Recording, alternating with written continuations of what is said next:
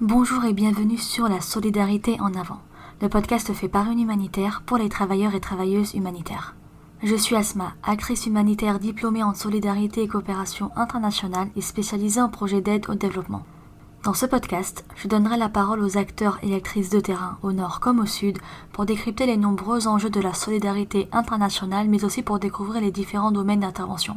Au fil des épisodes, je mettrai également la lumière sur les environnements dans lesquels ils sont amenés à travailler et les défis auxquels ils sont quotidiennement confrontés grâce à des témoignages sans filtre. En bonus, vous aurez la possibilité de découvrir différents métiers de la solidarité internationale. Au programme de ce podcast, découverte, partage de connaissances et retour d'expérience.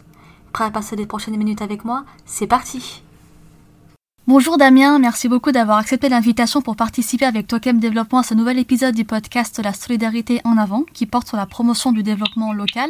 Avant d'aborder de manière plus précise cette thématique, est-ce que tu pourrais te présenter et nous en dire plus sur Tokem Développement et ses actions? Ok, oui, bonjour Asma et euh, merci de me recevoir euh, pour ton podcast. Donc pour répondre à ta question, euh, moi je m'appelle Damien Laroche, je suis le coordonnateur des programmes de l'association Tokem Développement.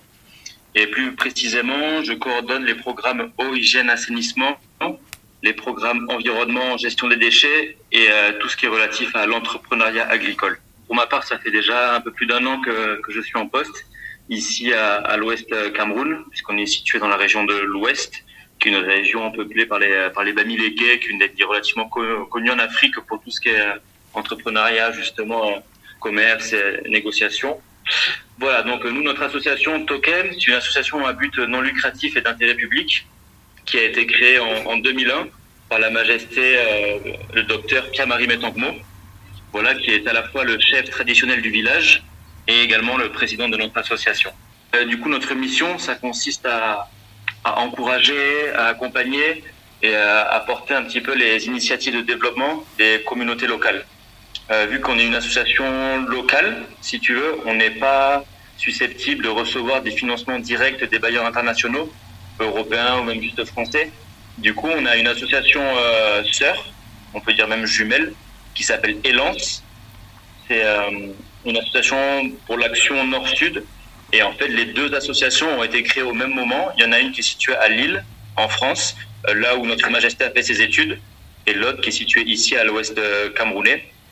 Et en fait, euh, à la base, c'était euh, deux frères qui étaient présidents. Donc, Notre Majesté était président de Tokem et son frère était président de la ville, euh, de l'association qui était en France. Et de par les études de Notre Majesté, si tu veux, il a, il a, réussi à jumeler notre village, donc de Tingbe, ici, avec la ville d'Aluin.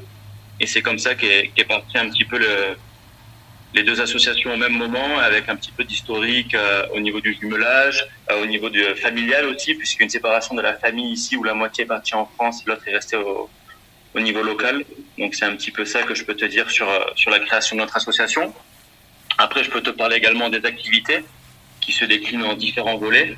Donc à la base, c'était vraiment axé sur la santé, puisque le président était docteur en, médecine. Euh, sauf qu'ils se sont rendus compte que s'attarder sur la santé, c'était soigner les conséquences, mais pas nécessairement les causes. Donc on a basculé de, des activités de santé sur des activités sur l'eau et l'assainissement, puisqu'on est une région endémique pour le choléra et toutes les maladies hydriques. Et ensuite, on, on s'est aussi orienté sur l'éducation. On a réussi à construire une école privée catholique dans l'enceinte de notre association, qui est aujourd'hui à presque 340 élèves. Donc ça va de la maternelle au, au, CM2 et on a tout un volet parrainage dans cette école où on recherche en fait des, des parents en France pour euh, les enfants les plus vulnérables qui ont des ménages à difficulté par exemple pour pouvoir leur permettre de réaliser leur, euh, leurs études au niveau scolaire et que tout, soit pris en charge, que ce soit la cantine, la restauration, le déplacement aller-retour, mais aussi euh, tout ce qui est matériel scolaire, donc les livres, les sacs à dos et les trousses. On a également des activités au niveau de l'environnement et de la gestion des déchets. Donc, on est une des premières associations camerounaises à avoir travaillé dans ce domaine-là. Et euh, dans notre ville voisine, donc la ville de Chang, qui est une euh, assez grande ville, à peu près 400 000 habitants, il y a quatre ans, si je dis pas de bêtises, l'association a mis en place euh, une agence communale de la gestion des déchets en construisant également des réceptacles de collecte, euh, un centre de traitement avec plusieurs unités de tri et de compostage afin de, créer une économie circulaire par la revente des bio-engrais et biocompost.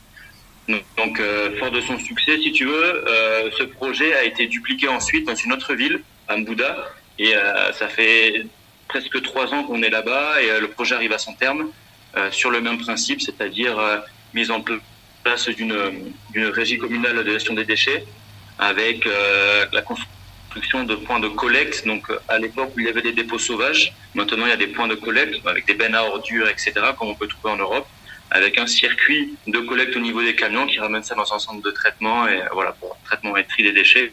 Voilà un petit peu ce qu'on fait actuellement. On a le volet euh, agricole euh, où on a appuyé la création d'une coopérative qui permet de racheter le surplus de production aux agriculteurs de la région de manière à commencer à transformer un petit peu les produits, que ce soit euh, la purée de, piment, la purée de tomate, le coulis de tomate, le piment en poudre, euh, l'huile de piment, etc. Ce sont des produits extrêmement consommés ici et bien sûr c'est agriculture raisonnée. Euh, c'est pas encore biologique, mais on essaye de, de, tendre vers ça au maximum. Et là actuellement on a un, projet aussi de valorisation des, des excrétas, donc pour récupérer un petit peu les les fesses et les urines dans les latrines écologiques construites dans dans les environs afin de les revendre derrière en, tant que urée et, engrais après transformation. Et on a également euh, tout un volet tourisme solidaire où on a un centre touristique ici qui permet euh, d'héberger euh, les gens, de la restauration, on propose des excursions, etc. Et pourquoi solidaire? C'est parce que 15% des recettes du centre touristique sont reversées au projet de développement. Que ça soit au niveau de l'école à l'éducation ou dans les autres projets, on reverse en fait la plupart des, des recettes, en tout cas 15% dans ces projets-là. Et le centre touristique est 100% autonome. Donc il fonctionne au solaire. On a des chauffe-eau pour l'eau. On a un pompage qu'on va mettre, euh, pareil, un pompage photovoltaïque puisqu'on a un forage sur place. Donc on est autonome en eau. On a des, euh, des potagers solidaires. On fait pousser euh, dans le respect de l'environnement un peu les, les fruits et les légumes qu'on peut trouver ici pour les cuisiner directement au centre touristique. Voilà. Et notre plus gros volet, c'est vraiment l'eau, l'hygiène et l'assainissement, où actuellement on a entre 4 et 5 euh, projets en cours. Et euh, du coup, c'est un petit peu le, volet où on a le plus d'expérience, puisque ça fait 17 ans qu'on exerce dans ce, dans ce domaine-là. Euh, on a une vingtaine de collaborateurs très expérimentés, donc ça va de l'hydrogéologue à l'ingénieur, etc. Et, voilà un petit peu tous les volets dans lesquels on, intervient. Donc c'est large. On est une structure actuellement de presque 70 employés.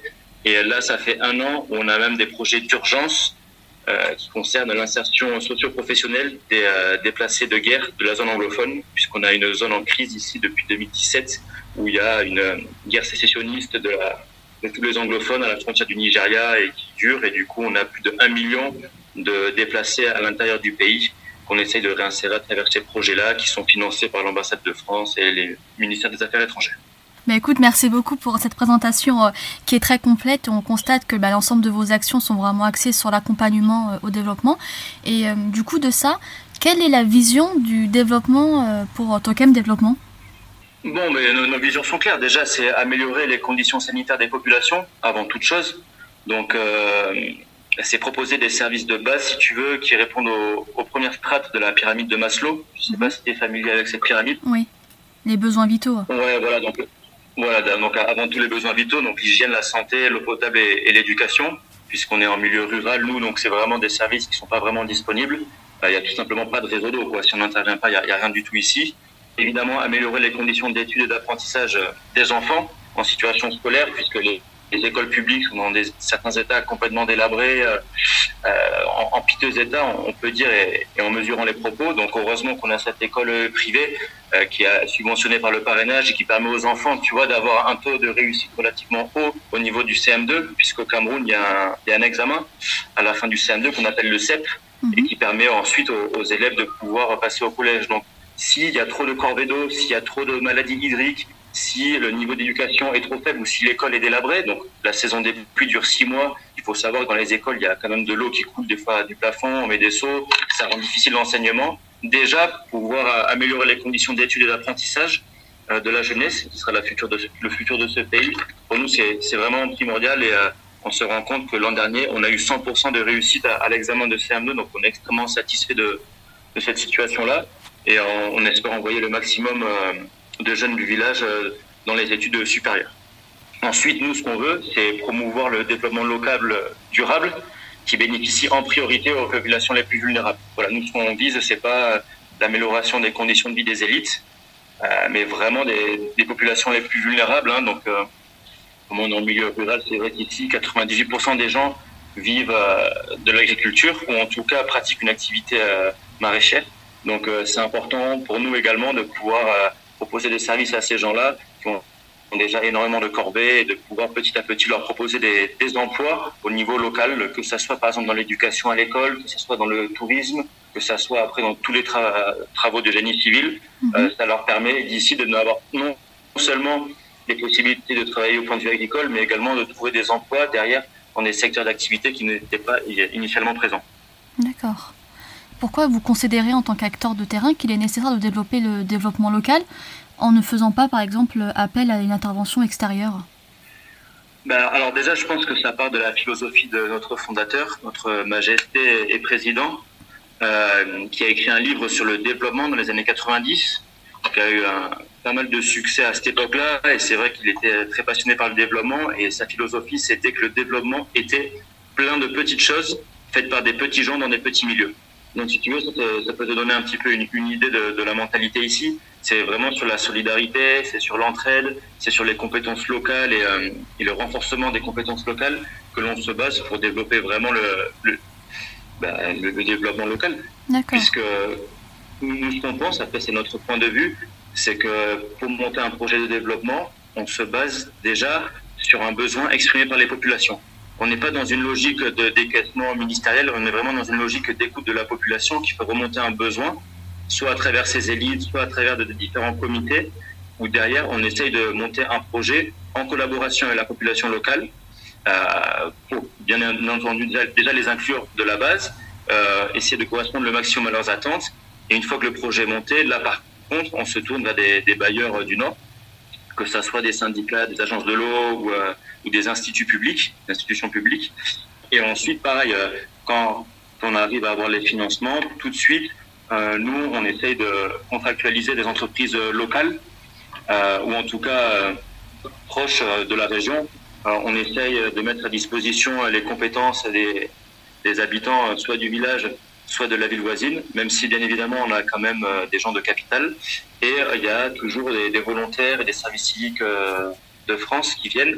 Du coup, ça nous permet, si tu veux, d'avoir tout le panel de compétences, que ça soit la connaissance au niveau local, que ça soit un petit peu le, montage budgétaire qu'on peut plus trouver chez les volontaires de solidarité, qui ont été formés expressément sur ça, mhm. et, et voilà, avec un petit peu toutes les différentes ethnies qui font partie de notre association, les différentes d'âge et, euh, et, de culture, si tu veux, ça nous permet derrière nous d'avoir un panel de compétences qui répond euh, concrètement aux, besoins des populations. D'accord. Et euh, du coup, au-delà des personnes que tu viens de citer, dans la société civile, qui peut être acteur du développement Est-ce que les populations, ceux qui vont bénéficier de vos actions, peuvent être acteurs de leur propre développement? Ah oui, absolument, absolument. Par exemple, je donne un exemple. Hier, on a créé un comité des usagers de l'eau. Mhm. C'est-à-dire qu'on a créé un, réseau d'eau dans, une localité avec des extensions, euh, une bande fontaine avec un fontainier.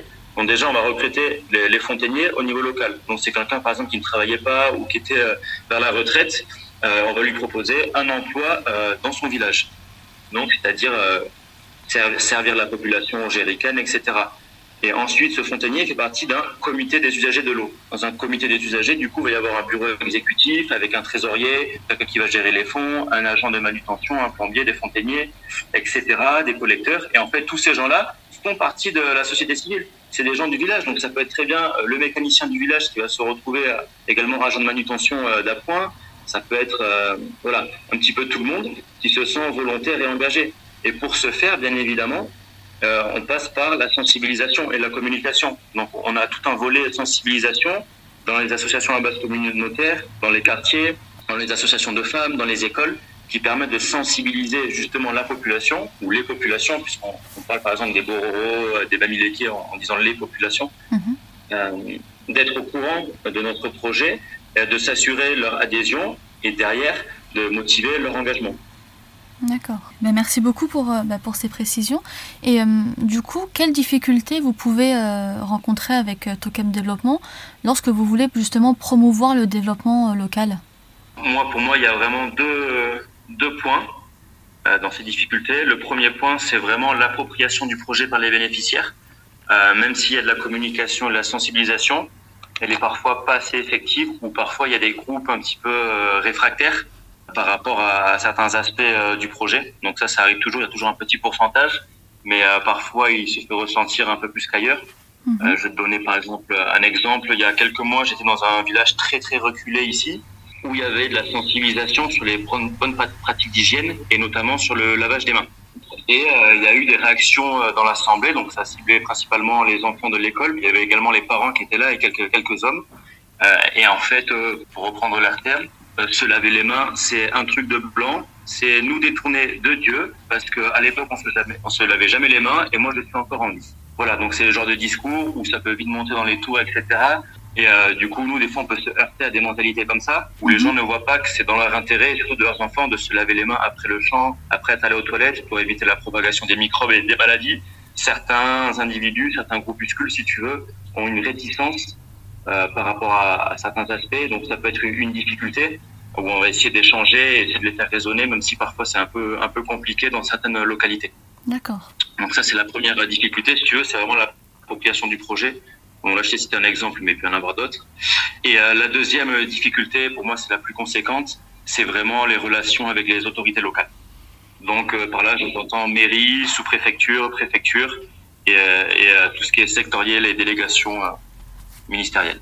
Pourquoi je te dis ça? C'est parce qu'en fait, euh, ici, les autorités locales, euh, bah, comme dans beaucoup de, pays dans, le monde, euh, les, gens qui ont des postes à responsabilité ne sont pas forcément déjà les plus compétents. Il y a beaucoup de copinage par rapport, par exemple, aux partis politiques. Si les gens font partie du RDPC, qui est le parti du, de l'actuel président, Paul mhm. Biya, ben, évidemment, il va se retrouver à des important que ses compétences, alors que quelqu'un qui a de l'expérience, etc., ne va pas forcément se retrouver à ce même poste s'il n'est pas du même parti politique, si tu mhm. veux. C'est aussi beaucoup de copinage euh, interethnique. Donc quelqu'un d'une ethnie va favoriser la personne de la même ethnie ou de la même famille, etc. ce qui fait, c'est qu'on se retrouve avec des autorités locales qui peuvent éventuellement prioriser des intérêts politiques ou financiers ou même individuels qui vont être différents euh, des intérêts des projets de développement qui sont beaucoup plus tournés vers la solidarité, le partage et la collectivité. Euh, je vais te donner un exemple aussi pour que tu soulignes un peu ce que je te dis. Euh, on a fait, par exemple, un, réseau d'eau ici, là, juste à côté de notre village, avec château d'eau, distribution et tout ça. Et euh, on est passé par la mairie, donc c'est-à-dire que les financements de notre assaut, une partie a été virée sur le compte de la mairie qui devait faire les travaux. La mairie n'a pas réalisé correctement les travaux, elle n'a pas respecté le contrat de travaux. Du coup, il se trouve que euh, rien ne fonctionne. Ils ont, ils ont mis du matériel chinois au lieu de prendre du matériel qu'on avait euh, préconisé, etc. Donc les coupures de courant, tout a grillé, etc. Bon, ça c'est ce qui se passe. ils ont volé un petit peu le, marché de, le, marché des, travaux. Hein. Ils, ont, ils ont pris 24 millions sur le marché sans justification, etc. La personne qui était en charge des travaux était en fait la maire adjointe, qui était la femme du maire donc si tu veux des conflits d'intérêts. Mhm. Mais derrière, euh, la, mairie, si tu veux, le maire a changé. Il y a eu des élections municipales et euh, tous les ans, euh, toutes les communes du Cameroun reçoivent des subventions de plusieurs de centaines de millions de francs CFA. Et le maire, par exemple, ça fait trois ans, il n'a pas investi un seul franc dans la réhabilitation de ce réseau. Il fallait juste changer une pompe, changer un, un câble électrique d'alimentation donc il y en a, il y en a, je sais pas en, euros, je sais pas comment te dire, mais peut-être pour 2000, 3000 euros. Euh, donc ce qui, est, ce qui est même pas 1% du budget annuel de la mairie. Et en fait, ils ont préféré acheter une voiture de fonction à Monsieur le Maire, des choses comme ça. Et du coup, on se retrouve avec 40 000 euh, bénéficiaires qui n'ont même pas d'eau potable, alors qu'il y a un réseau qui est tout neuf prêt à être distribué tout simplement parce qu'il n'y a pas les, les, efforts derrière et parce que euh, la, la, mairie ici euh, qui est en charge du réseau, euh, si tu veux, ne considère pas ses propres populations. Mhm. Elle préfère si, mettre de l'argent dans d'autres projets plutôt que dans l'intérêt des populations. Et ça, c'est qu'un exemple parmi tant d'autres. Et ça, pour nous, c'est une énorme difficulté puisque, par exemple, tu vas vouloir créer un comité de développement qui va s'occuper de, de quelque chose. Et pour créer un comité, il faut un arrêté municipal. Pour un arrêté municipal, il faut un, il faut que le préfet ou le maire valide et mette son tampon sur un arrêté, sur l'arrêté. Donc il va te dire où est ma part, qu'est-ce que je gagne? Et derrière, toi, dans ton projet, tu n'as pas prévu de donner 500 euros à monsieur le maire pour, sa signature, puisque c'est pas éligible par les bailleurs, bien entendu, on appelle ça de la corruption. Donc, il va peut-être refuser de signer. Et donc, tu ne peux pas légaliser ton comité, et du coup, tu peux pas travailler, je sais pas, ta gestion des déchets, ou ta gestion d'un autre ouvrage, ou etc. Donc, on se retrouve des fois dans des situations compliquées où euh, la, corruption à un certain niveau euh, nous bloque dans l'exécution des projets et bloque même la volonté et l'engagement euh, des bénéficiaires. Donc ça, vraiment, c'est des difficultés récurrentes.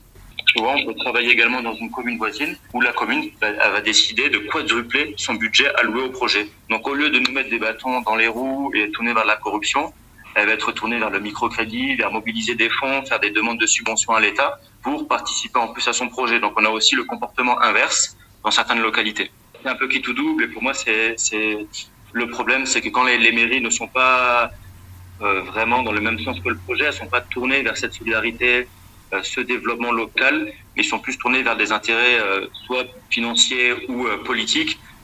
Derrière, on se retrouve un petit peu coincé parfois puisqu'on a besoin de l'aval des autorités administratives pour pouvoir se déployer dans le projet. à contrario, parfois certaines communes vont se mobiliser techniquement, humainement et financièrement beaucoup plus que ce qui était prévu parce qu'ils comprennent l'intérêt qu'elles ont à gagner à travers ça. Mhm. Déjà, certains maires comprennent que s'ils si délivrent euh, une ville propre, s'ils délivrent une, une ville sans maladie hydrique ou avec de l'eau potable pour tout le monde à bas coût, les populations ne vont être que contentes. Donc il y a une satisfaction des populations, une satisfaction du porteur de projet, et derrière il y a une satisfaction au niveau politique, mhm. puisqu'il peut servir aussi à un intérêt politique et viser une réélection. Donc il y a certains maires qui vont avoir cette vision, et d'autres qui ont beaucoup plus une vision à court terme et qui cherchent à, à prendre une part de gâteau. Et s'ils n'ont pas leur part, ils vont mettre des bâtons dans les roues. Donc voilà, c'est un peu une difficulté euh, que je voulais partager. D'accord. Et du coup, bon, face à ces difficultés, je suppose qu'il y a quand même des situations où le projet euh, qui est mis en place va avoir un impact et va porter ses fruits. Et euh, bah, du coup, quelles, quelles, vont être les caractéristiques d'un projet local impactant? Ben, bon, déjà, il faut une excellente communication avec les municipalités et avec les chefs traditionnels. Puisque ici, nous, en, au Cameroun, on vit tous dans des chefferies où il y a vraiment des chefs traditionnels, donc premier degré, deuxième et troisième, qui ont le même statut, certains qu'un maire pourrait avoir en France. Si tu veux. C'est une autorité traditionnelle et aussi administrative qui peut être rattachée à la préfecture. Dans les chefferies de premier degré, degré pardon, le chef est rattaché directement à la préfecture. Donc, donc, si tu veux, c'est hyper important déjà euh, d'avoir une véritable communication, euh, d'être en bon terme avec toutes les, autorités euh, traditionnelles avec qui normalement on a eu une collaboration dans le montage du projet. Et ensuite, derrière, il faut vraiment une écoute, une écoute des populations pour être certain que les, besoins soient bien exprimés. Derrière, il faut viser les communes dont on sera sûr un véritable engagement euh, de la mairie. Donc maintenant, c'est un petit peu comme, ça qu'on voit les choses avec l'association. C'est se tourner vers les, vers les municipalités où vraiment il y a un véritable désir euh, de l'exécutif municipal de mener à bien des projets pour le bien de sa population pour le développement collectif et individuel euh, des bénéficiaires. Et euh, on se rend compte que si on se tourne vers les mairies motivées, là, ça se passe extrêmement bien, plutôt que parfois d'insister dans une localité où il y a plus de besoins, plus de gens vulnérables, mais finalement se, se trouver dans la même situation deux ans plus tard, mhm. et encore deux ans plus tard la même situation, et ne pas avoir une, véritable évolution. Donc on, on, a décidé maintenant, de, de, pour favoriser le développement local, de travailler avec les acteurs les plus engagés. D'accord. Et est-ce qu'il y a d'autres euh, éléments que bah, du coup Tokem Développement euh, essaye de mettre en place justement pour euh, avoir des projets impactants? Oui, bah, nous, il y a vraiment l'aspect interculturel. par exemple, pour tout ce qui est recrutement d'une nouvelle équipe pour un projet, on va faire le recrutement via un étranger. Donc ça peut être soit un Africain qui vient d'un autre pays, soit un Français, Suisse ou Allemand ou un volontaire, peu importe. Parce que dans le recrutement, si on le fait, si je peux dire, à l'européenne, les gens se basent uniquement sur les compétences et l'expérience. Mhm. Voilà. Et c'est que ça qui nous intéresse pour l'exécution du projet. Alors que si on fait passer, euh, si l'entretien euh, est réalisé par une personne du village, il aura toujours tendance à favoriser euh, quelqu'un de son village, de sa famille, etc. Et du coup, on ne sert pas euh, l'intérêt du projet, mais on sert un intérêt familial. Donc, mhm. notre majesté, notre président même, qui a vécu aux États-Unis de nombreuses années, par exemple, il va passer par ça tu vois, sur le recrutement pour s'assurer qu'on va pas être dans le copinage, mais qu'on va être là sur les compétences, qu'on va donner sa chance à des étudiants, on va prendre des stagiaires, etc. On va essayer vraiment de, de, monter en compétences tous ensemble avec ce qu'il y a localement, sans, sans bien sûr, euh, sans préférence, oui, tu vois. D'accord. Oui, vraiment privilégier l'expérience comme tu le disais. Ben ouais, parce que tu vois, par exemple, je vais donner un exemple, mais on avait euh, fait des recrutements pour des instituteurs pour euh, le renforcement de compétences des personnes déplacées internes à cause Mhm. des conflits armés. Euh, donc on avait trouvé un instituteur qui arrive du conflit armé, donc un anglophone, qui arrive de cette région, compétent, etc. Donc forcément, nous, nous on le prend, on est très satisfait, la personne est bilingue et tout, c'est parfait. Mhm. Et en fait, finalement, euh, euh, le, le maire apprend, monsieur le maire apprend qu'on a fait passer des entretiens et euh, il nous, gentiment, il nous impose une personne qui n'a jamais travaillé dans l'enseignement, qui n'a aucune expérience en tant qu'enseignante, qui ne parle même pas anglais, mais qui nous est imposé euh, par monsieur le maire, parce que sinon, il nous interdit de se déployer dans sa commune, même si on a eu un, un aval. Et du coup, on doit mettre de côté quelqu'un de compétent, qui a de l'expérience et dont le projet carrément le, le concerne, pour mettre quelqu'un qui n'a rien à voir. Et, euh, et ça, par exemple, ça nous dessert complètement, Mhm. puisqu'on on n'est pas là pour dévelop- développer euh, des compétences locales. Si on fait ça, on, on est là, tu vois, pour, euh, pour d'autres raisons. Donc, c'est vraiment important pour nous de rester vraiment intègre par rapport à ça et euh, de donner sa chance à, à tout un chacun. Mais écoute, merci beaucoup pour, euh, pour toutes ces précisions et pour tous ces détails que tu as pu nous donner euh, bah, par rapport à vos missions et à la façon de travailler de Tokem Développement. De rien, de rien. Nous, notre but quand même, c'est euh, d'éviter l'exode rural au, maximum hein, pour qu'on continue à avoir des gens dans ce village, de développer économiquement et socialement notre localité. Tu vois, c'est vers un mieux vivre ensemble pour tous et dans le respect de chacun, quoi. Et bien sûr de, de l'environnement, puisque comme je t'ai dit, euh, 98% des gens ici travaillent dans l'agriculture. Donc pour nous, c'est hyper important. C'est assez spécifique. On n'est pas dans une association qui travaille en ville, donc c'est assez spécifique. Mais euh, voilà un petit peu tout ce que je, peux te dire. Merci à vous d'avoir écouté ce podcast jusqu'au bout. S'il vous a plu, rendez-vous sur les différentes plateformes d'écoute ainsi que sur le site Booster Solidaire pour en découvrir d'autres et n'hésitez pas à me soutenir en laissant 5 étoiles. Retrouvez l'ensemble des notes de ce podcast sous forme d'articles sur le site Booster Solidaire. Pour aller plus loin, si vous souhaitez en savoir plus sur l'invité de cet épisode, n'hésitez pas à consulter les liens mis en avant dans l'article. On se donne rendez-vous au prochain épisode. Belle journée à vous où que vous soyez.